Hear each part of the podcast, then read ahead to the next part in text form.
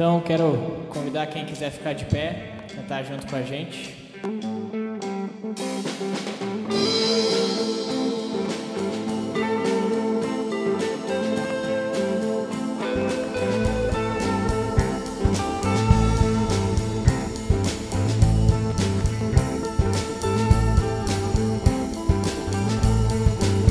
Em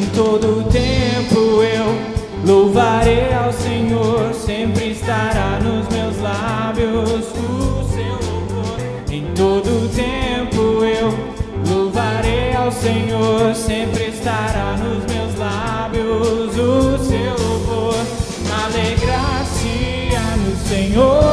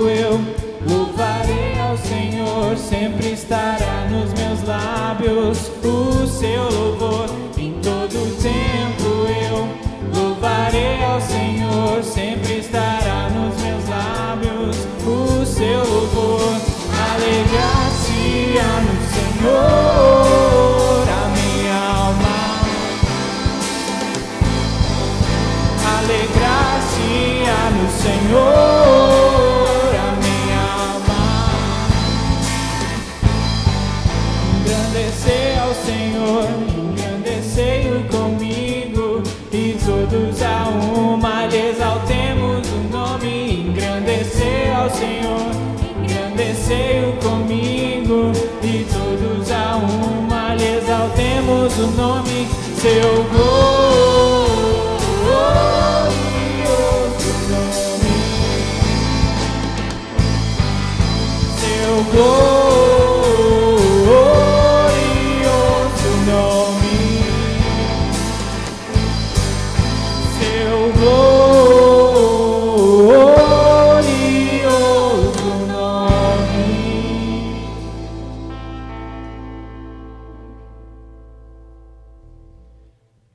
próxima música a gente quer estar convidando as, as crianças aí que estão em casa nos assistindo a estar cantando junto com a gente, estar dançando e quem lembrar dos gestinhos, fazendo juntos os gestinhos, né? A gente ainda não pode ter as, as crianças aqui na frente, né, junto com a gente, mas por enquanto a gente vai vai levando como a gente pode, né?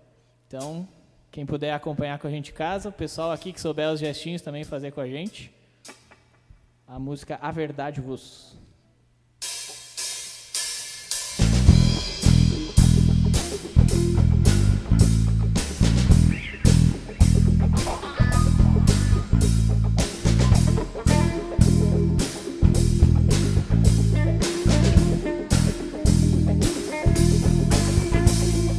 A verdade vos libertará, a verdade vos. A verdade vos vos. Mas a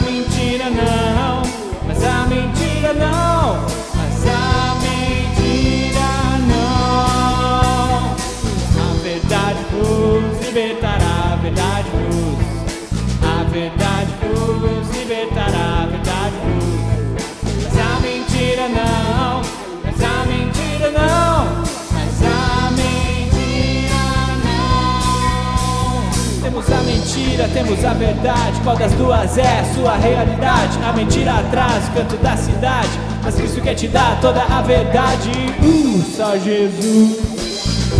Verdade libertará, a verdade vos. A verdade vos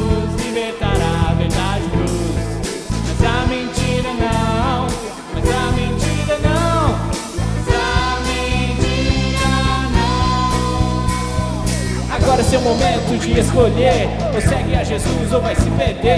Seres em Cristo livres pra valer. É só a verdade você escolher. Pulsa Jesus.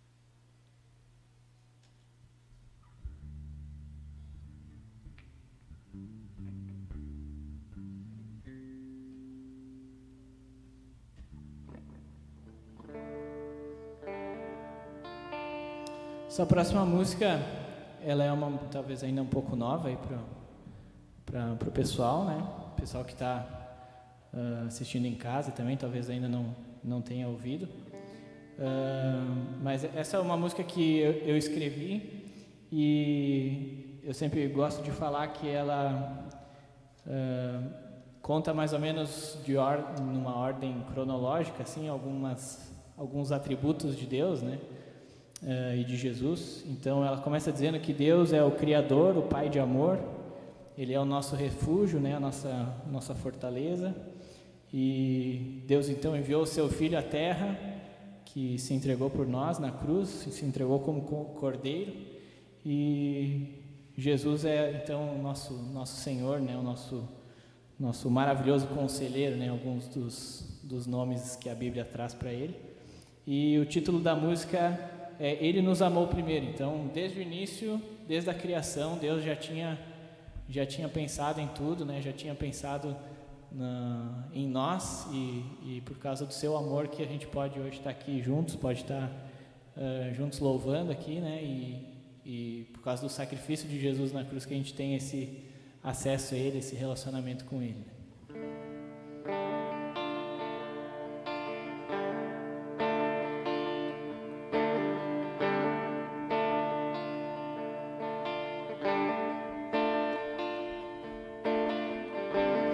Criador, o Pai de amor, o único Deus verdadeiro, Ele nos amou primeiro.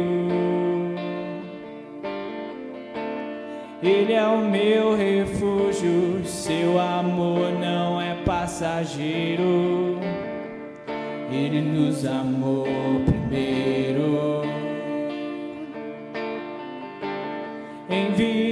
Seu filho à terra e se entregou como cordeiro. Ele nos amou primeiro. Ele é o Deus poderoso e maravilhoso conselheiro. Ele nos amou primeiro.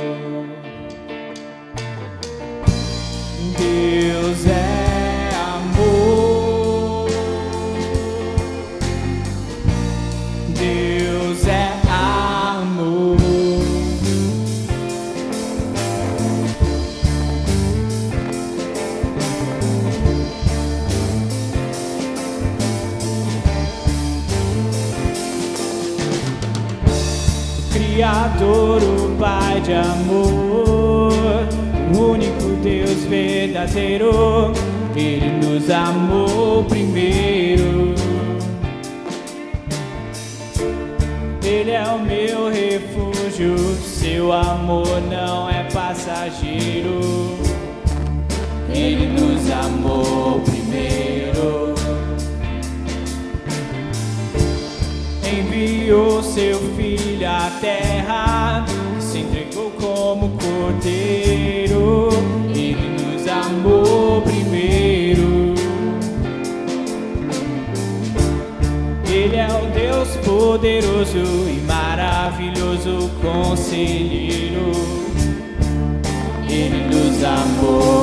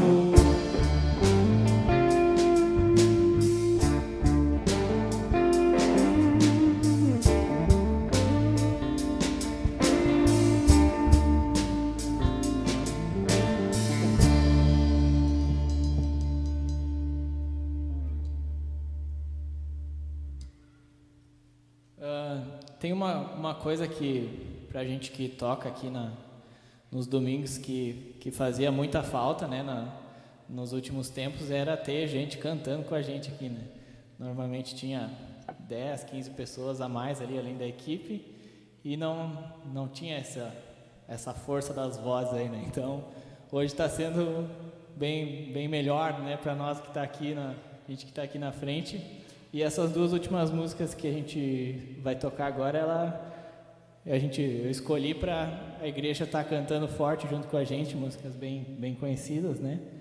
E para estar tá de novo nesse momento juntos aqui louvando a Deus, né? Nessa próxima música eu também quero fazer a convidar vocês a estar tá ofertando aqui na frente. E se eu, quem puder trazer aqui para o meio a, a caixinha ali, a gente vai fazendo oferta nessas duas músicas. A gente pode cantar bem forte aí junto para acompanhar com a gente.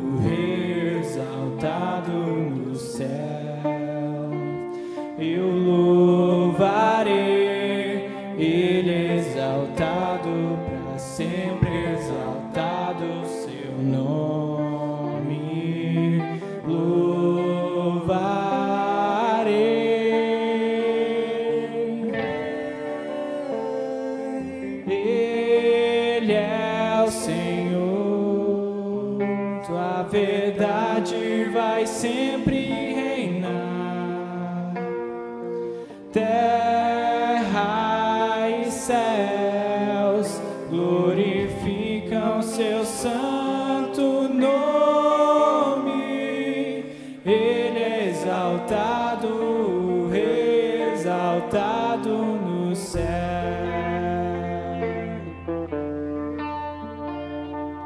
Ele é exaltado, exaltado no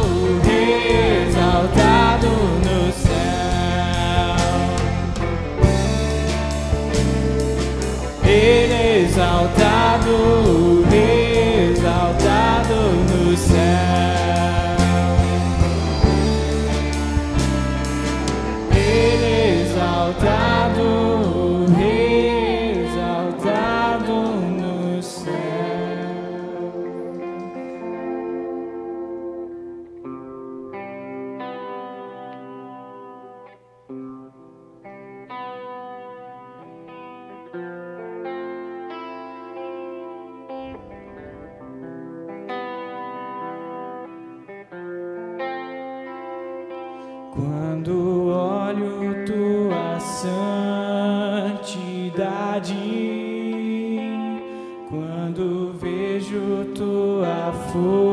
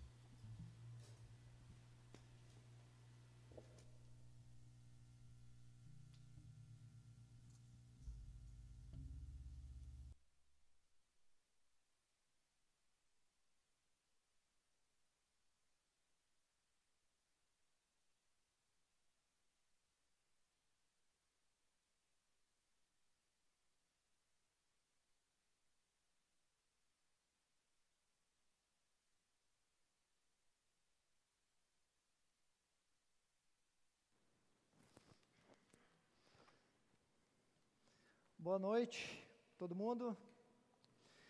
Vocês podem ir abrindo aí a Bíblia de vocês em Mateus 6, 33. Quase não precisa abrir, mas Vamos abrir. Muito legal a gente poder estar aqui de novo, estou muito contente em a gente poder se reunir aqui e ter uma celebração tão gostosa, tão agradável como essa que a gente está tendo, esse louvorzão que a gente teve. Que Deus continue nos abençoando e guardando esse tempo para a honra e glória do nome dEle e usando as nossas vidas para que isso aconteça. Eu queria orar para a gente começar entregando esse tempo para Deus. Então, baixe tua cabeça, entre em espírito de oração, clamando para que Deus fale ao teu coração da forma que Ele deseja. Senhor, muito obrigado por esse tempo aqui, obrigado por esse louvor gostoso, Pai. Obrigado por podermos estar aqui reunidos para te glorificar, para te louvar, para que a gente aprenda, Senhor, de ti, da tua palavra. Usa o teu Espírito Santo para falar aos nossos corações da forma que ele deseja, aquilo que ele deseja, Pai. Por favor, Senhor, transforme as nossas vidas a cada palavra que a gente leia, a cada uh, ato nosso, Senhor, seja aqui dentro ou lá fora, Senhor, que tudo o que façamos possa, Senhor, refletir a tua imagem e possa ser para glorificar o teu nome. Esse é o nosso desejo em nome de Jesus, Pai. Amém. Já deve ter dado tempo aí, então. Quem achou, Vamos acompanhar aí. Quem achou, leu a Bíblia na quarentena. Quem não achou, diz: Eu vou começar a ler agora. Mateus 6,33. Esse é um texto muito conhecido de todos nós, né? E quando Deus colocou assim vontade no meu coração e Deus foi falando ao meu coração a respeito desse texto, essa foi uma das perguntas que eu fiz. Mas um texto tão conhecido, um texto tão comum entre nós. E é isso que Deus tem falado para a minha vida. Uh, o grande problema nosso, na verdade, é esse. A impressão que eu tenho é que as porções mais conhecidas da Bíblia são as que menos a gente tem praticado. Aquelas que a gente conhece, aquelas que a gente lê, são as que menos a gente pratica. Se eu fizesse uma pergunta para você aqui no início, quem conhece, a gente não ia precisar nem abrir. A maioria de vocês ia falar esse versículo de cor. E se eu fizesse a seguinte pergunta: Você tem praticado esse versículo? Na sua vida? Eu creio que muitos de nós, pelo menos, iam ficar na dúvida. E é isso que Deus tem colocado, eu creio, uh, no meu coração e no coração de muitos, muitos irmãos, pelas pregações que a gente tem escutado, pela forma que Deus tem conduzido as mensagens para nós na igreja. Então, eu louvo a Deus por isso, porque Ele tem chamado os filhos dele para que eles consigam enxergar aquilo que Ele deseja fazer na nossa vida. E o texto diz o seguinte: Busquem, pois, em primeiro lugar o reino de Deus e sua justiça, e todas as outras coisas vos serão acrescentadas. Nesse texto de Mateus 6, uh, fica o exercício para vocês de ler o capítulo inteiro em casa, porque, porque é importante isso? Porque aqui o texto está falando justamente das preocupações diárias da nossa vida da preocupação com o que comer, com o que vestir, com, com o dia de amanhã, com o nosso dinheiro, com tudo aquilo que é a nossa rotina diária. É sobre isso que o texto está falando, e ele vai resumir, ele vai chavear a conversa dele com esse versículo. Tem tudo isso que acontece na rotina de vocês, mas eu vou dizer para vocês fazer assim: ó, busquem em primeiro lugar o reino de Deus e sua justiça, porque todo o resto vai ser cuidado por Deus. Tem uma outra versão que eu queria ler para vocês, que é na nova tradução da linguagem de hoje, que eu gosto também, que diz o seguinte: Portanto, ponham em primeiro lugar na sua vida o reino de Deus e aquilo que Deus quer. Eu gosto dessa parte. Aquilo que Deus quer para você. E como eu vou saber aquilo que Deus quer para mim através da palavra, através da, exorta da exortação dos irmãos, através daquilo que a gente busca em oração, através da nossa intimidade, do nosso contato com Deus, eu vou saber sim o que Deus quer, porque o Espírito Santo que habita em mim me dá entendimento para isso. Então é uma versão que eu gosto muito. E a pergunta é: o que esse texto, o que esse versículo tem feito na minha vida? Qual é a diferença que esse versículo tem feito na minha vida? Porque eu creio que esse versículo ele é de extrema importância para quem diz ser cristão. Eu até acho que quando ali em Romanos 10, 9, 10 fala que se com tua boca confessares Jesus como Senhor e Salvador, como Senhor e Salvador da tua vida, aí começa, a gente poderia acrescentar isso aqui depois disso. Então agora, se Ele é Senhor, eu sou servo. Então tudo aquilo que Ele manda, eu obedeço. Aquilo que Ele diz, eu faço. Isso deveria ser. Toda a ordem que eu acreditava ser a correta até agora caiu por terra.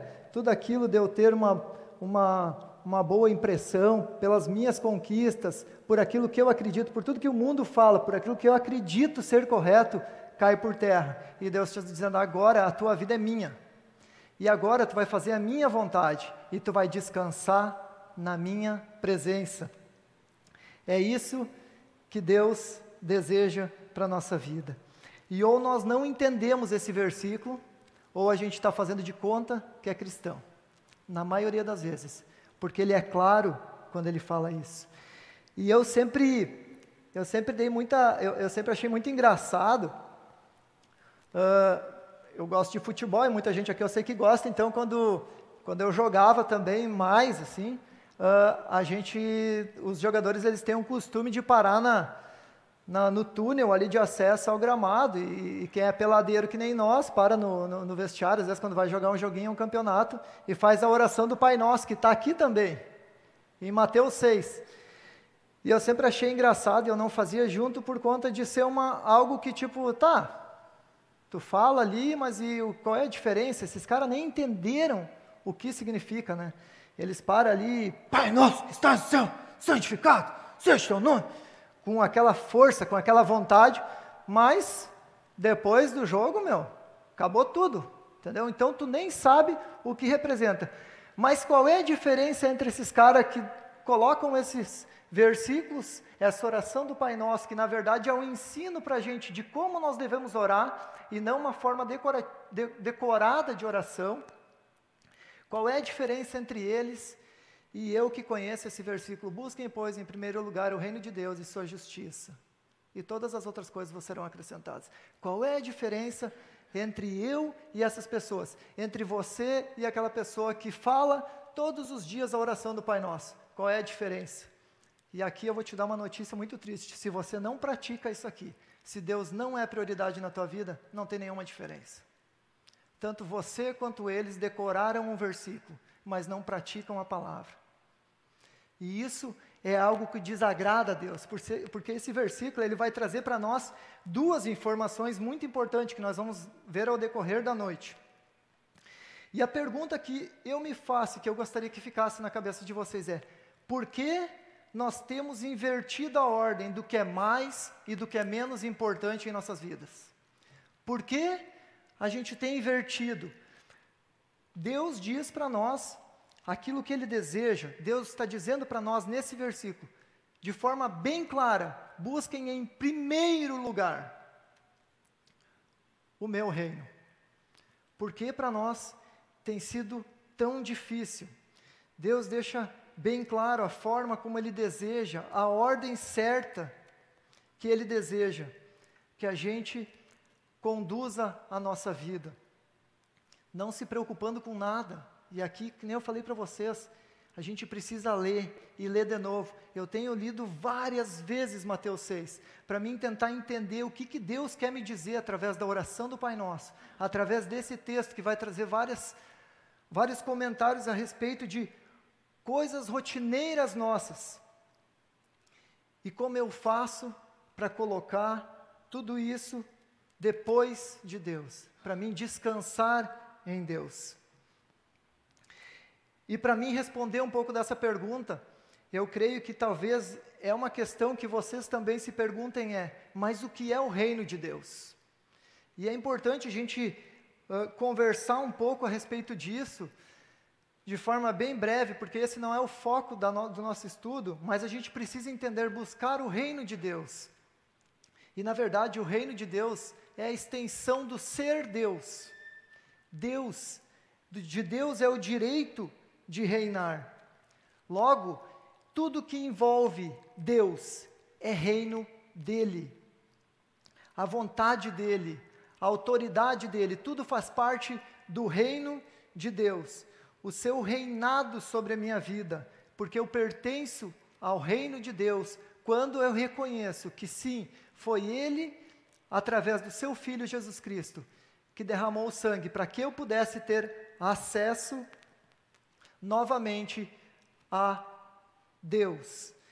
Então, esse é um resumo. O reino de Deus está onde o rei mesmo está. Logo, se eu digo que eu creio em Deus, que ele habita em mim, porque no Antigo Testamento a gente vai ver que existia um templo, um templo santo, onde ali sim existia ah, o acesso a Deus através dos sacerdotes. Depois, no Novo Testamento, quem é o templo de Deus? Eu e você. Quando cremos, quando aceitamos a verdade de Jesus Cristo morto e ressurreto na cruz, logo nos tornamos o templo de Deus e pertencemos ao reino de Deus, onde Ele é a autoridade máxima, onde Ele governa, onde Ele exerce poder. A gente precisa ter isso bem claro na nossa vida. Quando eu digo para Deus e toma essa decisão, eu te aceito como Senhor e Salvador da minha vida. Eu estou dizendo para Ele, eu me submeto à tua vontade. Eu estou entendendo que tu é rei e eu sou súdito, que tu manda e eu obedeço, que tu é Senhor e eu sou servo. A gente precisa entender isso para começar a colocar em práticas. Esse é um processo que começa após a nossa conversão.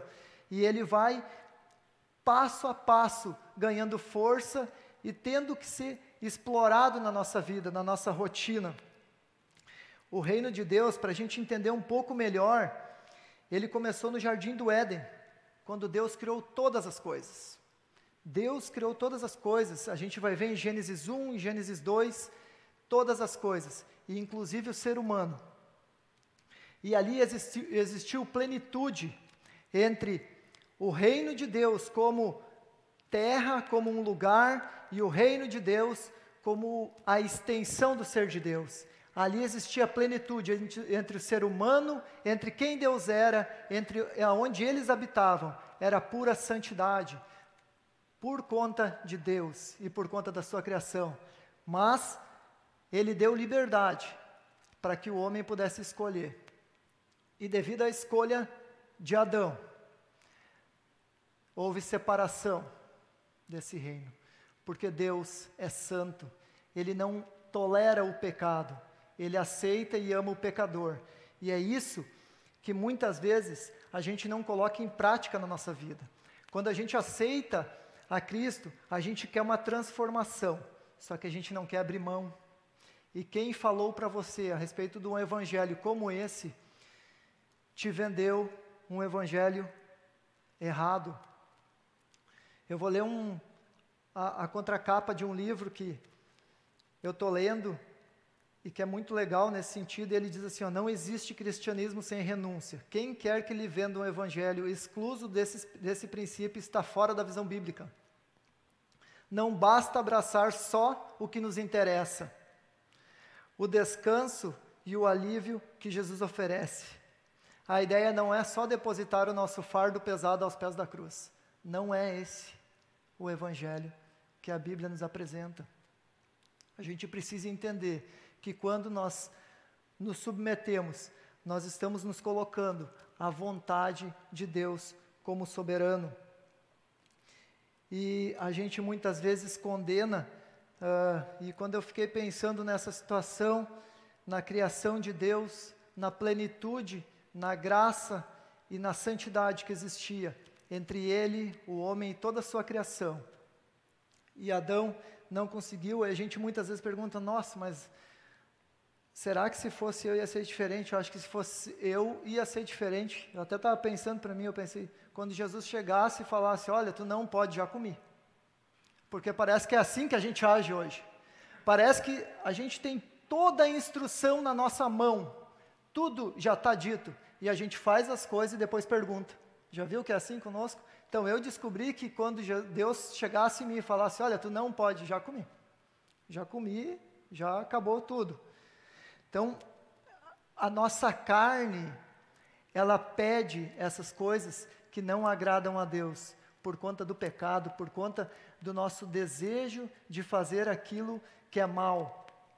E Deus está dizendo para nós assim: olha, essas coisas não conseguem entrar no meu reino. Ou você larga, ou você não entra. Essa é a verdade. Ou a gente deixa de lado a nossa antiga vida e nasce de novo, para sim pertencer ao reino de Deus. Ou o evangelho que a gente viveu até agora não está certo. A Bíblia é clara quando ela fala a respeito disso. E depois de cair, nós buscamos incansavelmente o reino de Deus novamente. Você já parou para pensar que Adão ele só teve uma chance? É outra coisa que eu fiquei pensando para mim. Ele só teve uma chance. Quantas chances eu e você temos tido? Só que a, as chances que eu e você temos tido, elas não são de graça. Todas elas custaram o sangue de Jesus Cristo. E a gente precisa entender isso, porque isso também é importante para a gente colocar Deus como prioridade.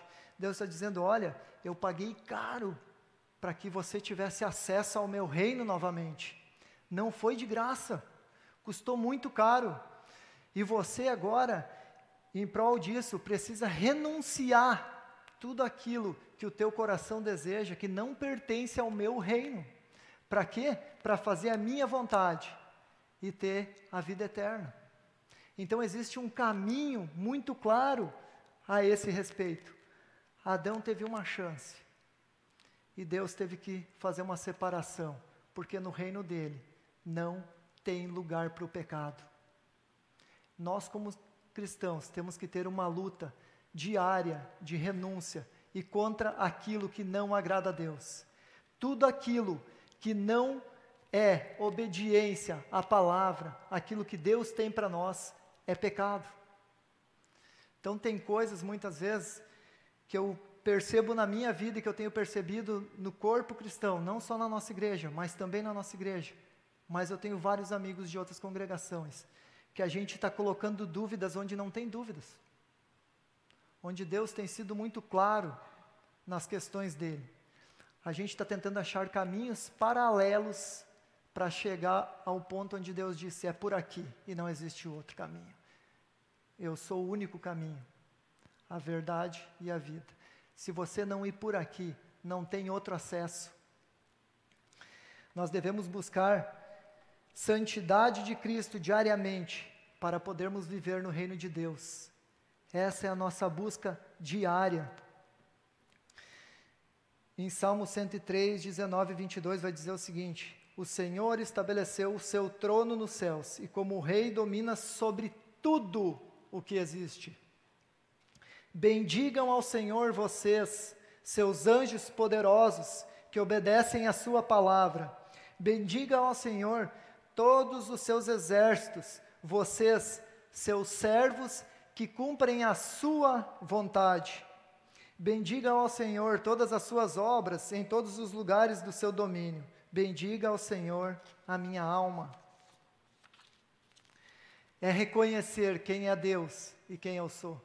É reconhecer que Ele é Senhor e eu sou servo.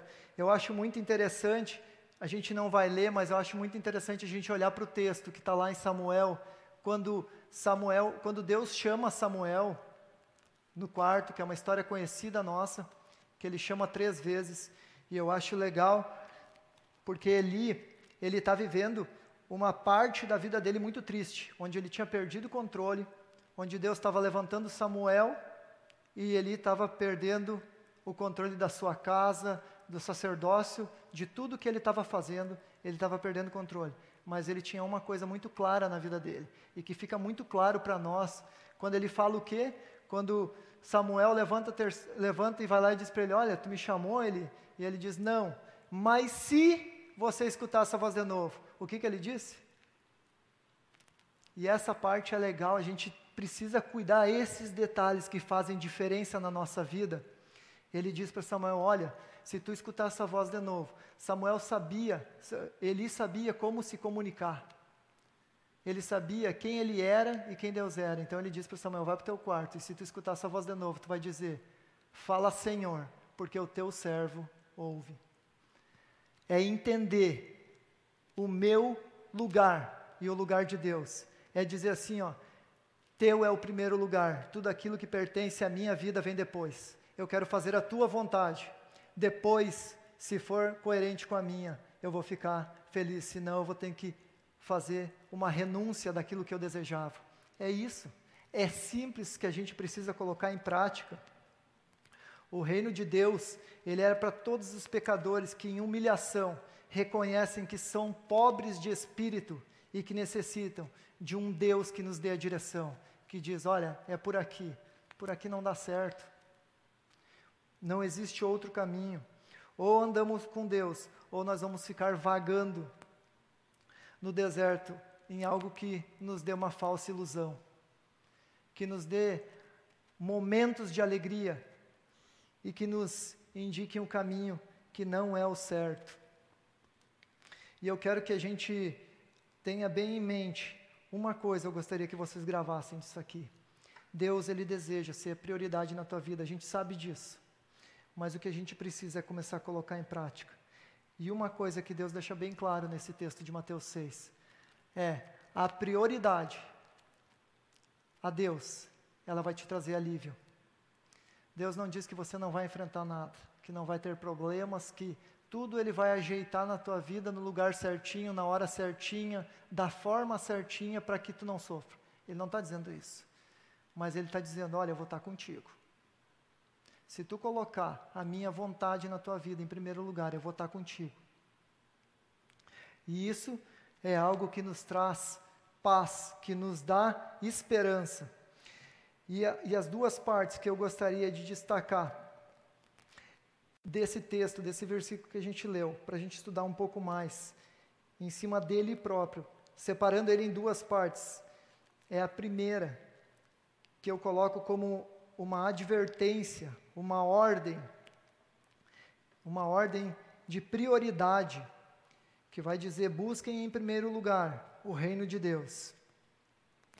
E com frequência, a gente tem visto cristãos, nós cristãos, ignorar esse princípio. Na nossa vida, pensa na tua vida, eu tenho pensado muito e Deus tem trabalhado em várias questões da minha vida onde ele está me mostrando, quando ele me mostrou esse texto, ele disse para mim: Olha, tu já leu várias vezes, mas tu não pratica esse, esse, esse versículo na tua vida. Para mim não basta, tu, tu pode conhecer um monte da palavra. Quantas vezes a gente já falou que o diabo mesmo conhece a palavra de Deus? Qual é a diferença entre conhecer e praticar? Avalie a tua vida nesse sentido. Investimos pouco nas coisas de Deus. Eu não estou falando só em valores, em dinheiro em tempo, tempo de qualidade.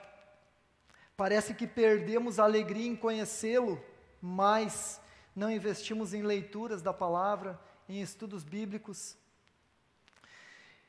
E ainda pior do que isso, o que eu tenho percebido e que muitas vezes tem me angustiado.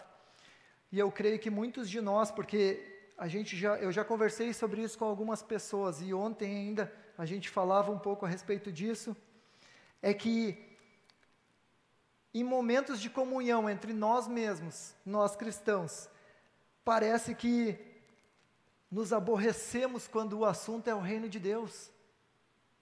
Não temos alegria, não sentimos emoção em falar a respeito do reino de Deus. Falamos a respeito de tudo, você deve ter percebido, e a gente pode falar aqui, porque essas coisas a gente precisa mudar dentro de uma célula. Quantas vezes a gente está lá empolgado, falando de uma janta, falando do futebol, falando de uma pescaria, falando não sei do que, tu leu a palavra, silêncio. Aonde está a nossa prioridade?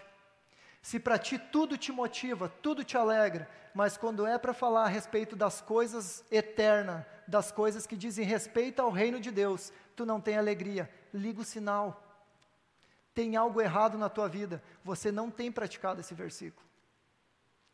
Deus não tem sido o Senhor da tua vida. E surpreendentemente, a gente ainda reclama e fica apavorado quando a nossa vida espiritual começa a se esfriar. A gente não sente emoção, a gente não busca, a gente não ora, a gente não lê a palavra e fica apavorado quando diz: Nossa, ora por mim porque está difícil. Tá, o que tu tem feito? Não, não tenho feito nada. É cada um. É cada um. Na minha casa, é cada um. Eu preciso ter o tempo com a minha esposa, preciso, mas ela muitas vezes ela mesma brinca comigo, olha, a gente não vai entrar de mão dada no céu. Deus vai dizer agora é a tua vez, cara de prestar contas para mim. Agora é a tua vez, Gabi, de prestar contas para mim. A gente precisa acordar para a realidade. A gente tem, às vezes, levado o Evangelho de Cristo na brincadeira, na superficialidade, achando que Deus vai fazer grandes coisas na nossa vida, com nós andando no raso e achando que tudo é legal, menos o reino. Esquece. Deus não é assim. Quando aceitamos a Deus quando nós como nosso Senhor, ele recebe esse título na nossa vida. E nós devemos praticar esse exercício no nosso dia a dia. Senão não faz sentido eu anunciar que Ele é o meu Senhor, mas eu não viver como servo dele. Entende? Não faz sentido. A gente precisa entender o real sentido disso. E claro que isso não é uma transformação. Agora eu aceitei, amanhã é tudo diferente. Não, isso é um processo, mas é um processo ao qual eu devo me submeter e buscar esse aperfeiçoamento, para que sim, eu possa experimentar a graça de Deus, que através do seu Espírito Santo, ele permite que eu usufrua. Mas não, a gente prefere gemer e andar sem norte. Por quê? Porque as coisas menos importantes na nossa vida são as espirituais. Tudo aquilo que diz respeito a Deus parece que está ficando para depois, para depois, para depois. É primeiro eu preciso uh, ter um bom emprego, primeiro eu preciso concluir não sei o que da faculdade ou curso tal. E a gente já falou várias vezes sobre isso aqui, mas eu queria dizer de novo: não tem nada de errado em a gente fazer isso. O errado é a ordem que isso acontece na minha vida. O errado é quando sim, eu tenho tempo para assistir um jogo de futebol domingo da noite, mas eu não tenho tempo para vir aqui congregar com meus irmãos. Aí tem problema. Aí tem problema. Nós temos que falar do que acontece no nosso dia a dia, da realidade. Essa que é a realidade. Quando sempre existe um quê para mim ir na cela, para mim participar de um culto, para mim fazer um trabalho voluntário na igreja, mas, cara, eu arrumo tempo para jogar futebol, para olhar uma série, para dar uma viajada, para fazer minhas férias, para isso, para tudo eu tenho tempo, entendeu? O que, que eu estou dizendo? Olha, as coisas espirituais, elas estão lá no fim. Quando sobrar um tempo, eu vou fazer. Só que aí, a gente não adianta reclamar e dizer, olha, Deus não tem cuidado de mim nessa área. Ou, nossa, eu não entendo porque eu tenho esfriado espiritualmente. As respostas, elas estão no teu dia a dia. E a gente precisa parar e analisar o que tem sido prioridade na minha e na tua vida. Deus está dizendo bem claro aqui que a ideia dele, dele, é essa, que a gente busque o reino dele, o reino dele em primeiro lugar. O próprio, a própria oração do Pai Nosso que vai ter em Mateus 6, que vocês vão, vão ter o privilégio de ler essa semana, vai, vai falar a respeito disso, ensinando a gente a orar, ensinando a gente a reconhecer quem é Deus, ensinando a gente a nos colocar no nosso lugar e confiar, a prática da fé. Pai nosso que estás no céu, eu estou aqui, eu dependo de Ti, da Tua grandeza, da Tua vontade. Seja feita a Tua vontade. Qual é a diferença entre nós e aqueles jogadores? O maior desejo de Deus é que a gente pratique a Sua vontade. Porque quando eu não estou fazendo a vontade de Deus, eu estou fazendo a minha própria vontade. E desobedecendo a Deus, eu estou em pecado. Quando eu não estou obedecendo aquilo que Deus diz, olha, não é por aqui, não tem meio termo. Deus não trabalha com meio termo.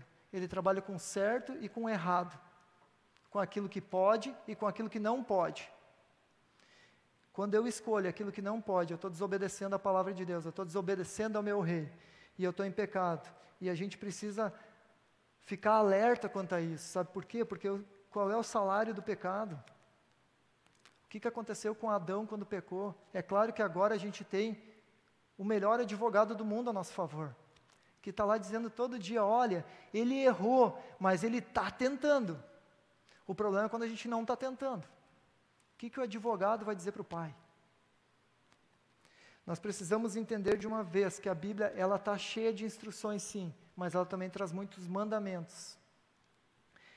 E Mateus 6,33, ele é um mandamento para nós. Ele está dizendo: olha, a salvação eu te alcanço através do sacrifício do meu filho na cruz. E agora, tudo aquilo que era importante para ti não é mais, porque o que vai ser importante para ti é o meu reino e a minha justiça. O resto eu vou cuidar. E o nosso maior problema é a obediência. Obedecer a esse pedido, a isso, a essa ordem dada a Deus para nós. Sabe, quando eu estava estudando isso, eu fiquei pensando, cara, eu não queria ter o livre-arbítrio. Ia ser melhor se Deus falasse assim: vai fazer assim, acabou, tu não vai escolher, tu vai fazer do jeito que eu estou falando porque tu é meio tonto mesmo. Tu não, não, as tuas escolhas não funcionam. Ia ser melhor para a minha vida, ia ser melhor.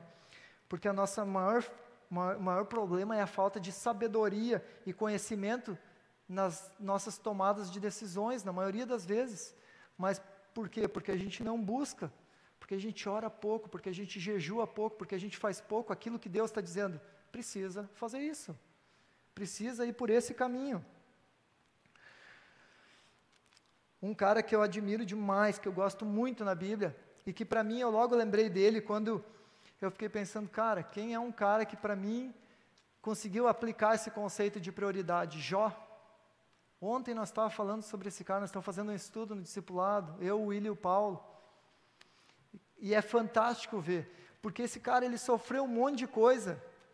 E quando ele foi falar com Deus, ele não foi dizer, nossa, que sacanagem, porque eu era justo, porque não sei o quê, porque Deus vai falar a respeito disso no começo da palavra. Inclusive, um, uma coisa muito legal que tem na palavra também, é que quando Jó estava top, né? Dominando tudo, tudo certinho, fazenda, pá, negócios, família, tudo certinho. O, o interessante de tudo é que Deus mesmo que disse, ó, oh, tu viu lá? Deus disse para o diabo. A gente às vezes não vê essa parte, né? Deus disse para o diabo, olha, tu viu lá o meu filho? Aquele cara me dá alegria. E aí o diabo disse, ah, te dá alegria porque, né? Vive top do jeito que vive, sem problema nenhum, é barbada, né? Então vai lá e mexe na vida dele. Cara, o cara comeu literalmente o pão que o diabo amassou. Ele foi, ele rastejou o chão. Só que ele aplicou o conceito de prioridade na vida dele. Ele foi até, uh, como é que eu vou dizer assim? Ele, ele incentivado a, a blasfemar contra Deus por sua própria esposa. Mas não. Ele sabia que tudo aquilo que ele estava vivendo era um segundo plano para a vida dele, que Deus tinha. Ele sabia que a salvação dele, que a ligação dele com Deus era algo muito maior do que tudo que ele tinha, do que tudo que ele vivia, do que tudo que estava acontecendo na vida dele.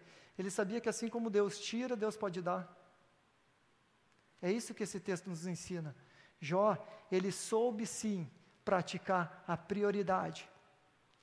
E eu creio que Deus deu essa oportunidade, deixou essa mensagem para nós, para dizer assim: existe esperança no ser humano. Existem pessoas que vão entender que eu sou prioridade e que eu tenho controle sobre todas as coisas, independente da situação que tu esteja.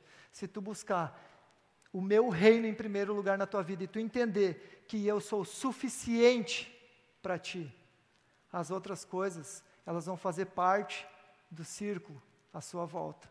Elas não vão ser o centro, elas não vão tomar a tua atenção mais do que o necessário. E eu acho fantástico, porque depois de tudo isso, Deus abençoa de forma magnífica Jó. E eu não estou falando aqui de eu faço para receber, não. Eu estou falando de eu priorizo porque eu sei o que é mais importante. E o versículo ainda vai trazer uma segunda parte dele para nós, que vai falar a respeito da promessa agora, da boa notícia. E isso que é legal, porque Deus ele nunca coloca uma situação para nós na qual ele não diz, olha, eu vou estar junto. Então ele diz, buscai primeiro o reino de Deus e sua justiça. E ele sabe das dificuldades que isso aqui vai gerar para nós, para as nossas tomadas de decisões, para as nossas, uh, para os nossos dia a dia ali fora, quando a gente está na rua, quando o bicho está pegando mesmo, ele sabia das nossas dificuldades.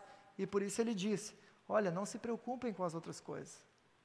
Se preocupem comigo, que o resto eu vou dar um jeito. O resto eu cuido, eu domino. E Deus acompanha e ampara todos os que o buscam e o temem.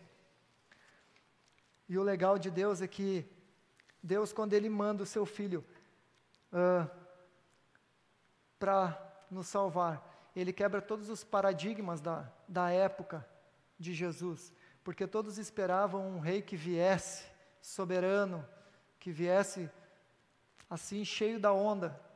E Deus manda Jesus para vir de forma humilde, para que o seu reino não se compare com os reinos deste mundo.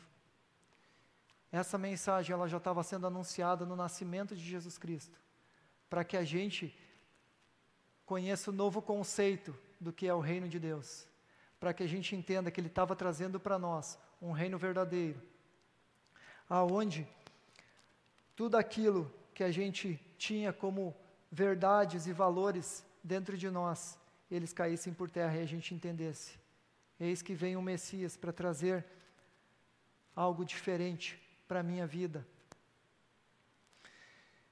E a gente não entendeu isso muito até hoje, porque parece que a gente tem dificuldade em obedecer coisas ou princípios de Deus. Só que quando a gente se depara, às vezes, com autoridades maiores, como é fácil a gente fazer as coisas. Quando alguém chega e diz, olha, vai, faz isso ou aquilo, alguém que é importante, ou seja no teu trabalho, ou seja uh, dentro de uma congregação, dentro de uma cidade, quando um prefeito chega, tu já cuida da maneira de falar, tu já cuida da tua postura, né? ou tu está dentro de uma empresa, quando um diretor chega, por que a gente não age assim com Deus? Que a gente diz assim: ó, Ele é meu Senhor, Ele está acima da minha vida, Ele cuida de todas as coisas. Ele estabeleceu o seu reino, porque a gente ainda não entendeu muito como isso funciona na, nossa, na prática da vida real. E a gente precisa entender que Deus ele tem verdades estabelecidas dentro do seu reino e que são imutáveis. Nenhum de nós vai conseguir mudar algumas coisas que Deus tem como prática verdadeira. E a gente precisa conhecer e estudar a palavra dele, para que a gente entenda qual é a vontade dele para a minha e para a tua vida. O que ele deseja para a minha e para a tua vida. Na maioria das vezes, o maior reino da história e ao qual servimos, ele não é a nossa prioridade a gente dá prioridade para fazer várias coisas, mas não para servir ao reino de Deus. E a gente fala às vezes que eu não obedeço porque eu não conheço. E eu vou te dizer, olha, me desculpe a sinceridade, mas se você não conhece, a sua desculpa, isso é uma desculpa sua, é preguiça é falta de submissão sua, da sua parte. Porque Deus, Ele nos deixou a palavra para que a gente possa estudar, o Seu Espírito Santo para nos dar entendimento. E o sangue de Cristo que nos dá acesso ao Pai. Ele nos deu todas as ferramentas necessárias para que a gente tenha conhecimento do Seu reino, para que a gente, para que a gente entenda quem Ele é, qual é o meu papel, qual é o meu dever, para que eu vim, aqui nesse mundo. Como Ele quer me usar. E a gente fica tirando onda. Isso é o que mais me preocupa. Me preocupa na minha vida. Quando eu comecei a estudar, eu fiquei pensando que tem muita área na minha vida que eu preciso realinhar. Porque sabe o que, que mais me, me preocupa? É esse negócio da gente fazer de conta que está e não está. É essa dança das cadeiras. Uma hora eu sento, outra hora é outra, outra hora é outra. E a gente acaba esquecendo que não depende de Deus, a parte dele ele fez por nós. Ele disse: Olha, está aqui o meu filho, está aqui o meu reino. Para chegar no meu reino, tu passa pelo meu filho. E a gente tenta tirar onda com Deus. E muitas vezes a gente não faz a nossa parte, porque a gente não se submete de forma sincera à autoridade de Deus. Só que Gálatas 6, 7, 8 vai trazer para nós uma mensagem que é bem forte. Não se deixe enganar, de Deus não se zomba, pois o que o homem semear, isso também colherá. Quem semeia para a sua carne, da carne colherá destruição, mas quem semeia para o espírito, do espírito colherá a vida eterna. Ah, mas tu está dizendo que eu vou perder a salvação? Não estou dizendo nada. Quem diz é Deus. Quem tem poder para dizer quem é salvo, quem não é salvo, quem olha o coração, quem vê a tua vida ali fora, aonde tu esteja, é Deus. Eu não estou dizendo. O que eu estou dizendo é que Deus, sim, Ele é amor, que Deus perdoa, e que Ele vai fazer o possível para te salvar. Só que muitas vezes, e muitos de nós, fazem de tudo para estragar esse plano dele. E infelizmente, essa vai ser uma decisão de cada um, não dele. A luta dele é para levar ele, é para levar eu e você para o reino dele. E muitas vezes a gente faz o quê? Age como o povo de Israel. E essa é uma comparação que eu acho muito legal para a gente poder fazer, para nós compreender bem o, a mensagem que esse texto está trazendo para nós. Porque quando a gente olha para as histórias de Israel, a gente fica dizendo, nossa, eu não consigo entender como é que aquele povo não obedecia. Né? Deus providenciando tudo, em todo o tempo, e o povo não obedecia. O Antigo Testamento nos mostra esse exemplo. E com, e com grande frequência a gente pergunta isso, né? Nossa, esse povo não aprende. É lição em cima de lição, lição, é Deus provendo, é Deus abrindo caminhos e o povo se revoltando. Só estava bom quando Deus abençoou. Então, uma hora eu estou dentro da terra, outra hora eu não estou. Outra hora eu participo do reino, outra hora eu não participo. E assim a gente faz até hoje. Essa mesma dança a gente faz até hoje achando que com Deus a gente pode ficar brincando. Quando está bom, eu abro a mão para que Deus conduza. Só que na verdade, as coisas estão acontecendo conforme eu estou fazendo, não é Deus agindo.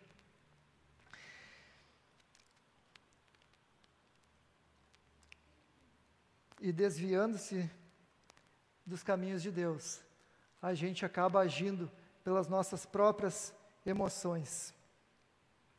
Por que Deus não resolve esse problema? A gente fica se perguntando. Ou por que Deus não faz isso ou aquilo? Porque a gente faz antes dele e depois pergunta. Como eu falei para vocês de Adão no começo.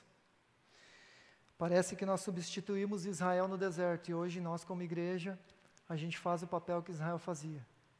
Quando está bom, ah, obrigado, Deus, quando passa por dificuldade. Nossa, Deus não existe, Deus abandonou. É murmuração, é abandono. Parece que a gente não consegue mais entender a nossa verdadeira relação com Deus e com o reino de Deus. É muito legal, e, e Ageu, quem puder ler, o profeta Ageu vai trazer uma situação que para nós é bem clara a respeito desse assunto também. Porque o que acontece? ali em torno de 500 antes de Cristo, o povo era escravo na Babilônia, o povo de Israel. Eu e você éramos escravos antes de Cristo. E ali o povo era escravo. Deus liberta eles. E olha, agora vocês estão livres. Sabe o que, que é? Na época, de novo a gente vai ver, tinha o templo. Hoje eu e você somos templos de Cristo. Na época tinha o templo. Aí o que, que a gente pensa? O templo tinha sido destruído em Israel. Deus liberta o povo da Babilônia, agora vocês não são mais escravos, vocês vão voltar para a terra de vocês. Quem olha um pouco o Antigo Testamento sabe que o que, que era prioridade? O templo. O que, que o povo faz? Cara, agora é nosso luxo e nosso conforto. Entendeu? Agora é nós. E eles começam a construir as suas casas, se preocupar com as suas próprias vidas. E Deus vai falar ao povo através do profeta Ageu. E eu queria ler porque eu acho muito legal. E Ageu é, é curtíssimo, eu vou ler um poucos versículos. Deus vai dizer: Olha, vocês esperavam colheitas grandes, porém elas foram pequenas, e quando estavam levando para casa o pouco que colheram, eu soprei tudo para longe. E por que foi que eu, o Senhor Todo-Poderoso, fiz isso? Foi porque vocês só vivem cuidando das suas próprias casas, mas não se importam com a minha casa, que está destruída. É por isso que não chove e os campos não produzem colheitas. Eu fiz com que houvesse seca nos campos e nas montanhas. Fiz com que a seca atingisse as plantações de cereais. Porque eu peguei esse, porque esse é um texto do Antigo Testamento, e a gente leu em Gálatas, no Novo Testamento, onde fala de Deus não se zomba. Muitas vezes a gente precisa acordar para a realidade seguinte. A gente não está brincando de ser cristão e a gente não está brincando de eu entro no reino e eu saio no reino. A gente precisa se posicionar. A qual reino você serve? Quando Deus mandou Jesus Cristo, Ele, nos, ele mandou Jesus Cristo para nos apresentar um reino que fazia toda inversão de valores. E ele diz para nós: olha, tudo aquilo que para vocês tinha um valor, agora é comigo, eu cuido, vocês vão buscar o meu reino. Por meio de Cristo, nós, nós, nós nos tornamos cidadãos dos céus. Quando aceitamos ser súditos, nos submeter à vontade de Deus. E esse é o nosso grande problema, nos sujeitarmos à vontade, nos humilharmos e reconhecermos a nossa natureza egoísta, que deseja fazer tudo aquilo que eu faço pensando em mim mesmo. Porque, na verdade, o ser humano ele faz quase todas as coisas pensando no benefício que ele vai levar no final. Essa é a nossa carne, esse é o nosso jeito. A nossa luta, na maioria das vezes, é contra isso. E é deixar que Deus cuide dessa área na nossa vida. É dizer: olha, Deus, eu sou assim, mas eu quero que tu transforme a minha vida. Eu quero que tu me dê o teu espírito amoroso, teu espírito de paz. Se você deseja começar a viver algo diferente, comece abrindo mão das suas vontades e obedecendo aquilo que Deus tem para a tua vida. E logo você entenderá o que, que significa levar um fardo leve. Você faz parte dos súditos no reino, ou você ainda é senhor da sua vida? Certa vez, tendo sido interrogado pelos fariseus sobre quando viria o reino de Deus, Jesus respondeu: Olha, o reino de Deus não vem de modo visível, nem se dirá aqui está ou lá está, porque o reino de Deus, ele já está entre vocês. Deus, ele nos apresentou o reino dele através de Jesus Cristo. Ele nos apresentou verdades através de Jesus Cristo. Quando nós amamos com sacrifício, quando nós perdoamos, quando nós exortamos, quando nós apontamos, olha, por aqui leva para Deus, a gente está vivendo o reino dele. Quando a gente está colocando as práticas do Espírito Santo que agem em nossas vidas, nós estamos falando, esse é o reino de Deus, essa é a minha prioridade. Venha comigo nessa caminhada. Essa é a nossa missão: apresentar para as pessoas um reino que não é como esse terreno que a gente está acostumado a ver. Um reino onde eu abro mão da minha vida para que Deus conduza tudo aquilo que Ele deseja em mim. Um reino onde eu perdoo os meus inimigos e eu oro por eles para que Deus tenha misericórdia. Um reino onde aquilo que é meu, porque Deus tem sido bondoso, eu também divido com o próximo. Esse é o reino de Deus, um reino que quebrou paradigmas, e um reino que Deus está dizendo: é por aqui. É isso que vocês devem fazer. Para que vocês busquem a minha justiça e para que eu esteja com vocês todos os dias, suprindo tudo aquilo que vocês precisam. Vocês busquem o meu reino. Gálatas 5 vai nos apresentar muito a respeito disso dos frutos do Espírito. As mulheres que estavam presentes no encontro no início do ano, a Gabi trouxe, acho que esse assunto, né? A Gabi trouxe esse assunto, muito legal. Esse, esse texto é, é fantástico de Gálatas 5, que o Espírito de Deus produz dentro de mim pela graça divina, porque Deus sabe as nossas dificuldades, Ele permite que o Espírito Santo trabalhe dia após dia para que a gente se renda a Ele totalmente. E para concluir, eu quero dizer para você que o reino de Deus diz respeito a, su a sujeitar-se ao Rei, onde eu esvazio de mim mesmo a minha vida e me encho da vontade dEle, para que eu possa dizer: tudo que eu fizer, que seja para a honra e glória do Teu nome. Eu não quero mais olhar para os meus desejos e para as minhas vontades, mas eu quero experimentar o que, é andar na Tua presença, cumprindo aquilo que Tu tem para a minha vida, fazendo com que o Teu reino prevaleça em mim. E como filhos escolhidos e comprados pelo sangue, essa deve ser a nossa prioridade. Ou tem algo errado na tua vida e na minha vida. Devemos nos preparar dia após dia, nos santificando em Deus, até a volta de Cristo, em um processo diário de renúncia pessoal, em um processo onde a cada dia eu vou ter um pouquinho menos de mim e um pouquinho mais de Deus. Eu vou fazer um pouquinho menos daquilo que eu quero e um pouquinho mais daquilo que Deus quer na minha vida. E a gente vai parar de viver de ilusões. Nós vamos parar de enganar a nós mesmos, porque a gente não engana Deus. Muitas vezes Deus ele pode deixar tu viver a tua vida quietinha, no ritmo que tu quer. Só que o único enganado nessa história é você mesmo. Saber que existe o reino de Deus não resolve a nossa vida. A gente precisa ter isso muito claro dentro de nós também. Você precisa viver o reino para mudar a sua história e cumprir o seu chamado. Está cheio de pessoas religiosas que acham lindo esse reino de Deus, mas que nunca vão viver ele. Está cheio de gente andando em círculos, achando que vai chegar na terra prometida, como Israel e nunca vai ver ela. Porque quando chegar o dia do reconhecimento, Deus vai dizer: Olha, não te conheço. Não se engane. Você não sabe quando termina a sua caminhada, mas você pode definir o seu destino. Defina o reino que você serve. Se é o reino deste mundo ou é o reino que Deus veio trazer para nós, através do seu Filho, Jesus Cristo.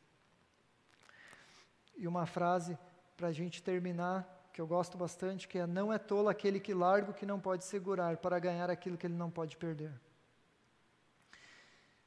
Prática para a célula, a gente tem três perguntas. Qual tem sido a sua prioridade? Seja sincero com você mesmo. Acho que a gente precisa amadurecer como cristãos. A gente precisa começar a buscar consolo, a buscar um, uma resposta em Deus e na célula. É um caminho para isso. E a célula é um caminho para isso. Então, compartilha com a tua célula dificuldades que você tem. Áreas da sua vida que você acha que não consegue, que tem sido difícil para você. Compartilha. Você tem vivido para satisfazer seus desejos diários ou para se submeter à vontade do reino de Deus? A gente precisa fazer essas perguntas para nós mesmos, para a gente poder compartilhar, daqui a pouco usar como experiência. Usa, compartilha com a tua célula experiências que você tem vivido, de coisas que você já conseguiu deixar Deus trabalhar. E o que você tem feito de prático para deixar Deus direcionar a sua vida da forma que Ele deseja para que ele seja o seu foco. Eu acho que a gente precisa perder um pouco o medo de compartilhar essas coisas na célula. A gente tem percebido uh, que os nossos temas aqui, na maioria das vezes, têm, sido em relação a isso, em relação à nossa vida como cristãos, a nossa vida dentro do reino, a nossa vida como uh, filhos daquele que nos resgatou e o que, que a gente tem feito com tudo isso? Qual é o impacto que isso tem causado na minha vida e qual é o impacto que eu, usando isso, causo na vida da sociedade? Aí fora. Ou simplesmente quando eu saio daqui eu pertenço ao reino deste mundo. Que Deus possa nos abençoar nessa noite. A galera vai tocar uma, uma última música aí ainda para terminar.